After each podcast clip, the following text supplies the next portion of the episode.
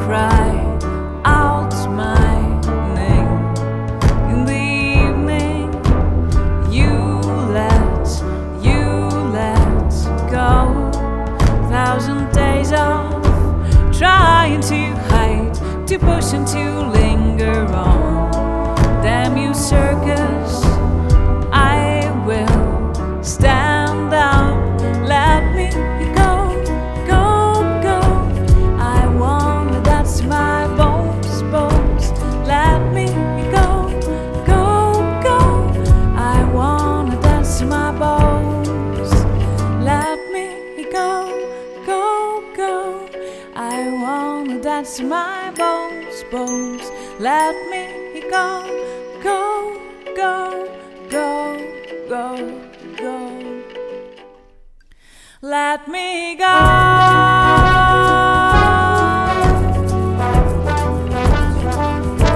Let me go.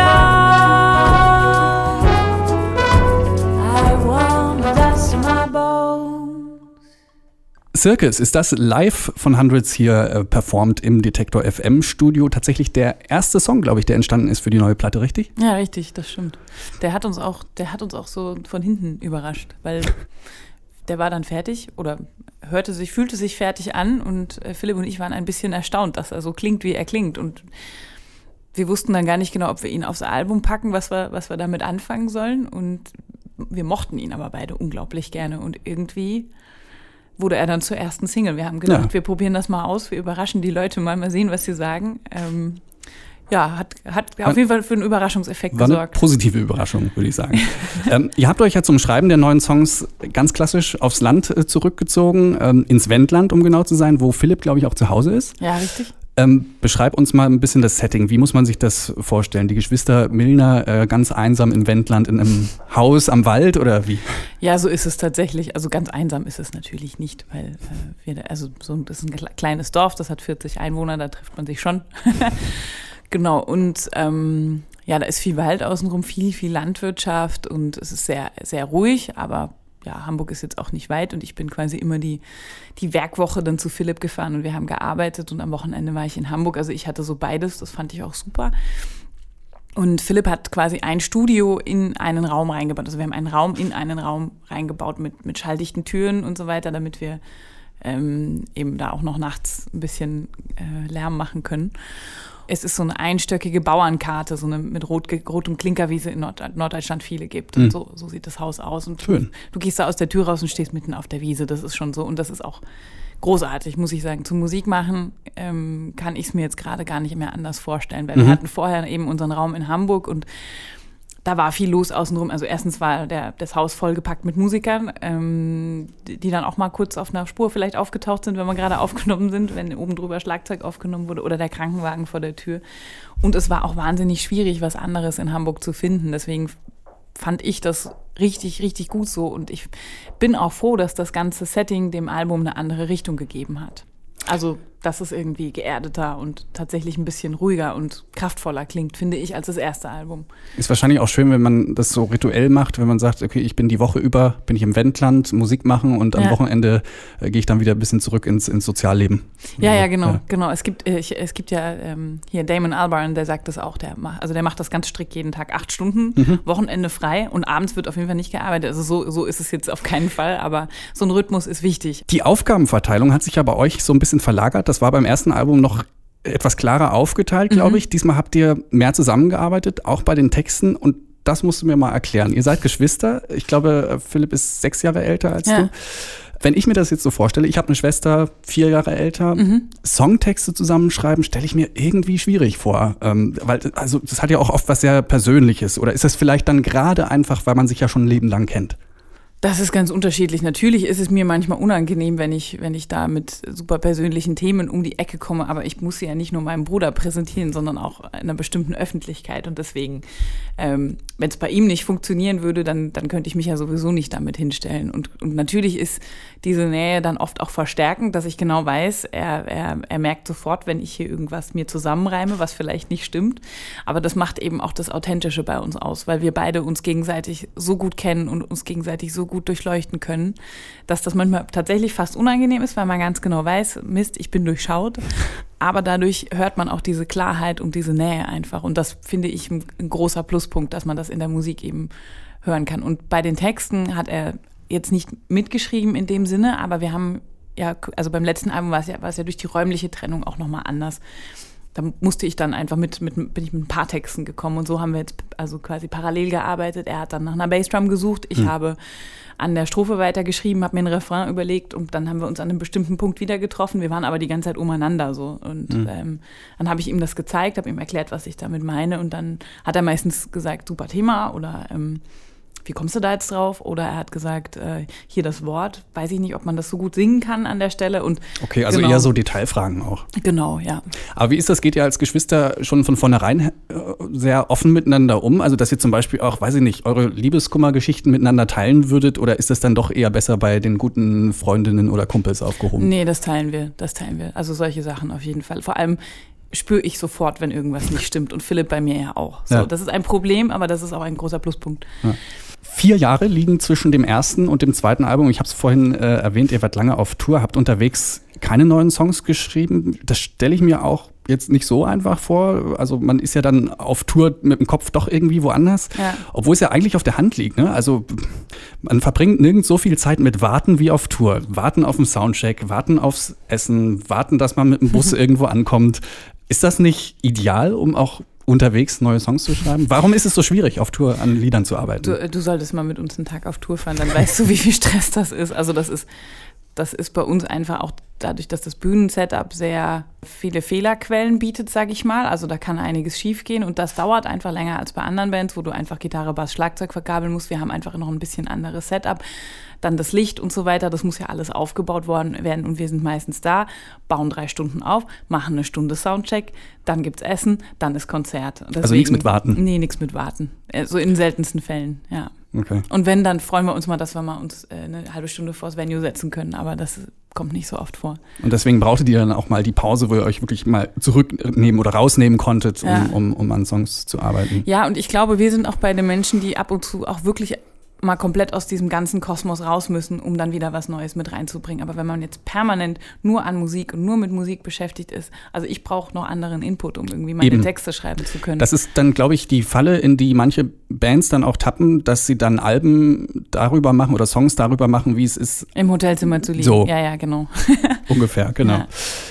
Ihr geht demnächst auch auf ausführliche Tour, macht sogar einen Abstecher in die USA, wie ich gehört habe, nach Los Angeles. Was Mhm. äh, verschlägt euch dahin? Da, wir sind auf so eine Musikmesse dort eingeladen worden. Da, sind, da werden nur ein paar Bands eingeladen, ich glaube so 20. Das ist eine, also eigentlich eine kleine Veranstaltung, aber kann eine große Chance sein, weil da eben sehr viele Leute aus, also aus den USA einfach da sind. Wir haben jetzt seit ein paar Monaten auch ein Label in den USA, die unser Album in, in, im Mai dort rausbringen. Und der kommt dann zum Beispiel von New York und dann treffen wir uns mit verschiedenen Leuten, gehen zu, machen auch Radiokonzerte und so, sowas. Also, dass wir dort ein bisschen stattfinden. Damit wollten wir jetzt anfangen, genau. Ganz schön. Das ist ja für deutsche Indie-Bands immer wahnsinnig schwer, im Ausland Fuß zu fassen. Man hatte so den Eindruck, dass das zum Beispiel Boy zuletzt ein bisschen gelungen Ja. ist. Aber auch für euch ist es ja nicht der erste Trip ins Ausland. Ihr seid schon ein bisschen durch Europa getourt, wart auch schon beim South by Southwest in den USA. Fühlt sich das dann trotzdem ein bisschen wie Neustart an, wenn man da im Ausland Konzerte spielt? Ja, auf jeden Fall. Also zum einen, weil natürlich jetzt viel Zeit vergangen ist. Ich denke schon, dass wir in, in ein paar Ländern jetzt schon so ein Standing haben. Zum Beispiel in Frankreich hat sich das so stetig entwickelt. Auf dem letzten Konzert in Paris waren dann irgendwie 300, 400 Leute und beim ersten waren 20 oder so. Und das ist schon, schon schön zu merken. Und wenn wir jetzt wiederkommen, erinnern die sich vielleicht auch noch, das weiß man natürlich nicht. Aber trotzdem ist das, ist das viel Arbeit. Das ist, es stimmt auch einfach, dass man es als deutsche Band da nicht so einfach hat. Und ich, also ich glaube, das, das wäre ein äh, unfassbares Wunder, wenn das, also wenn das wirklich dort durchstartet. Ich glaube, wir können dort Konzerte spielen. Ich glaube, die werden uns auch mögen, aber ich glaube jetzt nicht, dass wir da den großen kommerziellen Erfolg haben werden. Eva Milner von Hundreds ist zu Gast bei Detektor FM und sie hat Florian von der Band mit dabei. Der ähm, ist auf Tour auch mit, äh, das der dritte sozusagen im Genau. Bunde. Ähm, ihr spielt noch einen Song live im Studio hier. Was hören wir? Wir hören jetzt den letzten Song vom Album, der heißt Stones.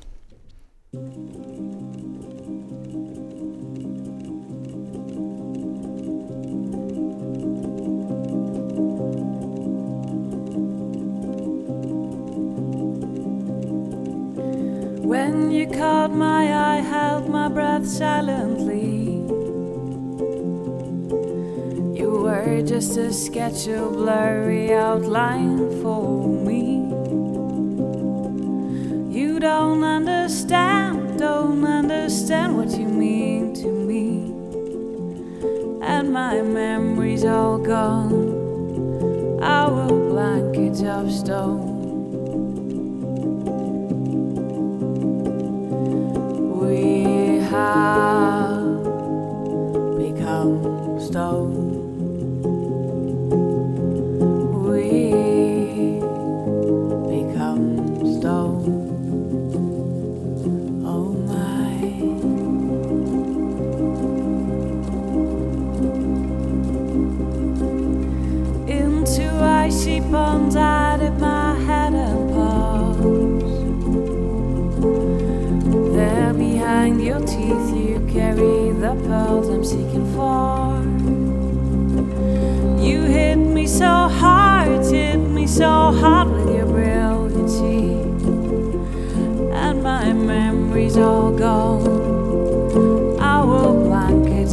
笑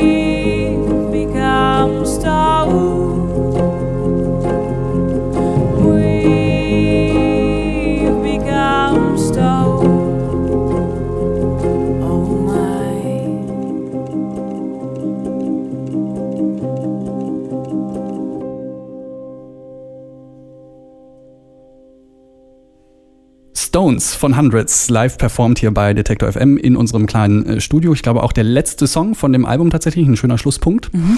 In den nächsten Wochen und Monaten wird es dann noch einige Gelegenheiten geben, bei denen man äh, Hundreds live sehen kann. Auf der Bühne dann als Trio, wie gesagt. Alle Termine gibt's online auf detektor.fm. Dort kann man sich auch die komplette Session nochmal anhören. Und ich sage vielen herzlichen Dank, Eva, und alles Gute mit dem neuen Album und Danke. viel Spaß auf der Tour. Die Detektor FM Session live im Studio.